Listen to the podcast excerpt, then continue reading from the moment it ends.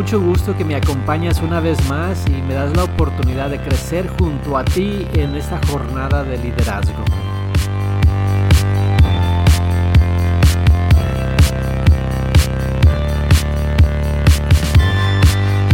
Hoy quiero que hablemos un poco de lo que es visión. Muchas veces yo creo que hemos escuchado la terminología y asumimos de que sabemos lo que significa una visión bíblica. Y yo creo que muchas veces también nos hemos confundido con lo que pensamos que ha sido una visión que Dios nos ha dado y resultó ser nada más algo diferente. Yo creo que para poder alcanzar la visión bíblica que Dios nos ha dado, primero tenemos que entender qué es visión. Y una de las cosas que tenemos que hacer es saber identificar visión, porque podemos ah, entretenernos por años buscando algo que realmente no es la visión de Dios. Yo creo que la visión debe de ser algo para el beneficio de los demás. Cuando es una visión bíblica, ah, es para el beneficio del reino de Dios, no para tu propio beneficio, no para que tú llegues a una comodidad o un estándar o un nivel económico, pero para que los que están a tu alrededor sean beneficiados por lo que tú has trabajado. Eso es una visión bíblica. Yo creo que muchas veces nos confundimos con lo que es ambición. Yo creo que la ambición es muy similar a la visión, porque requiere esfuerzo de tu parte, requiere sacrificio, requiere muchas cosas que te llevan a pensar, esta es la visión que Dios me ha dado, obtener o lograr o cumplir. Pero sabes algo, muchas veces perdemos nuestro tiempo asumiendo eso porque nada más nos va a beneficiar a nosotros la ambición pero cuando es una visión bíblica le va a beneficiar a los demás y eso es lo que lo hace diferente el uno al otro. La otra cosa que también nos lleva a confundirnos son las metas. Yo creo que a veces miramos una meta y decimos, cuando yo logre tal éxito, cuando logre a lo mejor ese grado académico que tanto anhelo, o a lo mejor el ascenso en mi empresa, o algo como libertad financiera, yo creo que muchas veces miramos una meta y asumimos que esa es la visión. Mira, no te vayas a confundir con eso porque la realidad es la siguiente. Las metas que tú obtengas serán como herramientas o pasos que Dios te ayudará a tomar para que puedas cumplir con la visión bíblica que Él tiene para ti. En otras palabras, si tu grado académico es una meta, pues muy bien, ese grado académico te ayudará a poder obtener la visión de Dios que Él te ha confiado. O sea, a través de tu éxito académico o financiero o cualquier otro tipo, Dios va a usar esa herramienta para que tú seas de bendición a los demás. Recuerda, la visión es algo que beneficia a los demás.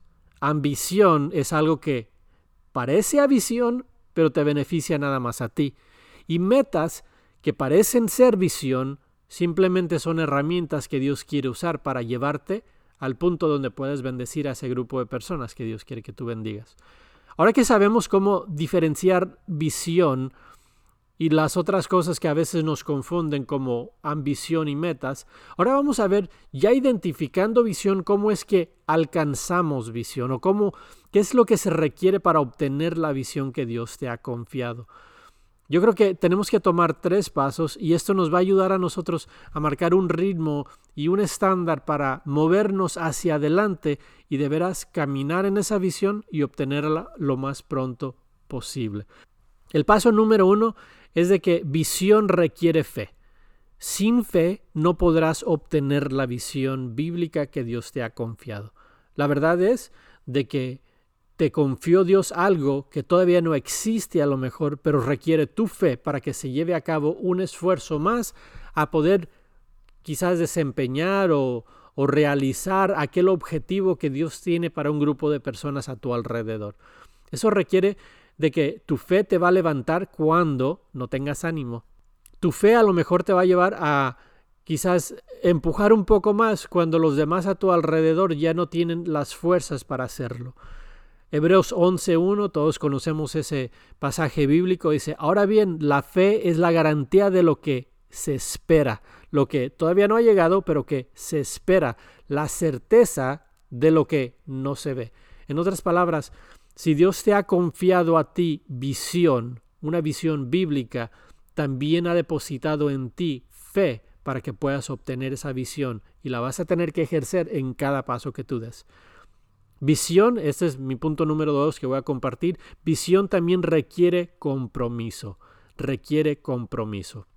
Te voy a dar dos ejemplos, uno contemporáneo y uno bíblico, para que te ayuden a entender lo que requiere de tu compromiso. Martin Luther King Jr. Eh, fue uno de los líderes de nuestro país donde a través de su esfuerzo y su sacrificio y compromiso llevó a cabo una de las tareas que parecían ser imposibles en la época donde había tanta segregación y tanto rechazo racial.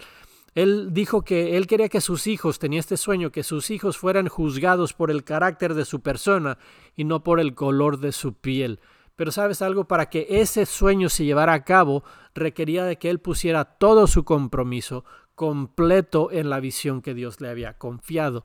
En otras palabras, él no podía hacer este trabajo nada más en tiempos libres. Requería de que tuviera que abandonar absolutamente todo para llevar a cabo la tarea o la visión que Dios le había confiado. Muchos de nosotros no hacemos eso. Muchos de nosotros damos un porcentaje, a veces un porcentaje más alto que otros, pero damos un porcentaje de nuestro tiempo, de nuestra pasión o compromiso para llevar a cabo la visión que Dios nos ha confiado. Y por ende toma años o a veces décadas en mirar algo realizado. Y yo creo que no puedes tener un pie adentro y otro pie afuera cuando tú tienes una visión bíblica.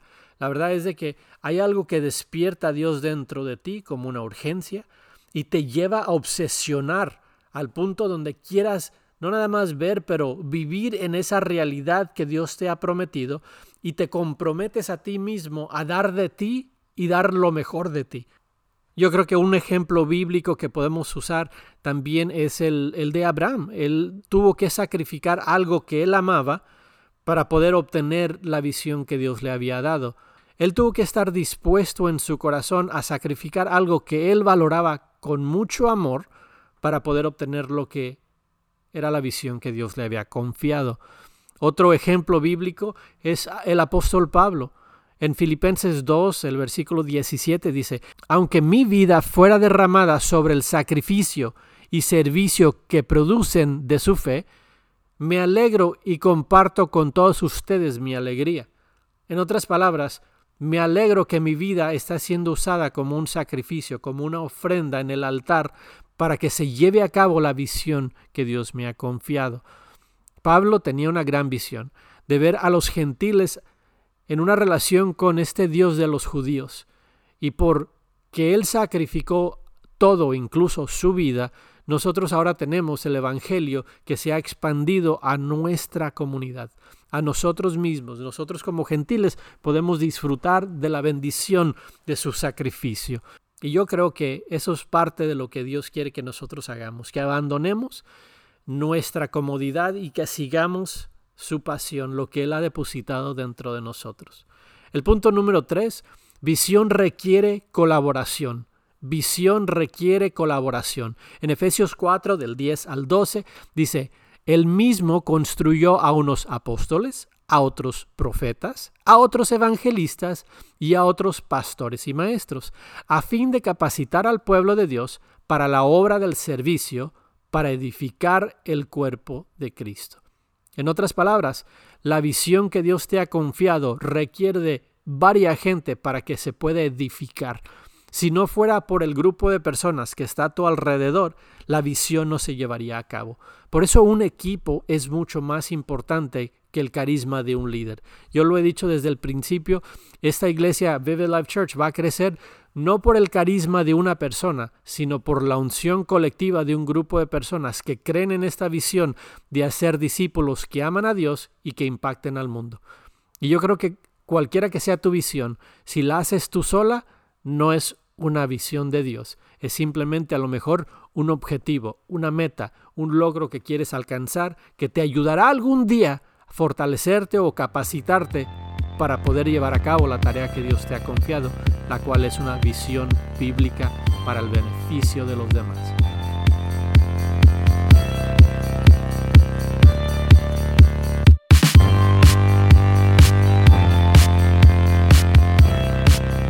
Me da mucho gusto que hayas compartido conmigo este tiempo. Para mí es un gusto y una alegría poder crecer junto contigo y ver lo que Dios va a hacer en el reino de Dios a través de nuestro esfuerzo. Te invito a que nos mandes un correo electrónico con alguna pregunta si es que la tienes y nos puedes mandar ese correo a liderazgo Gracias y hasta la próxima.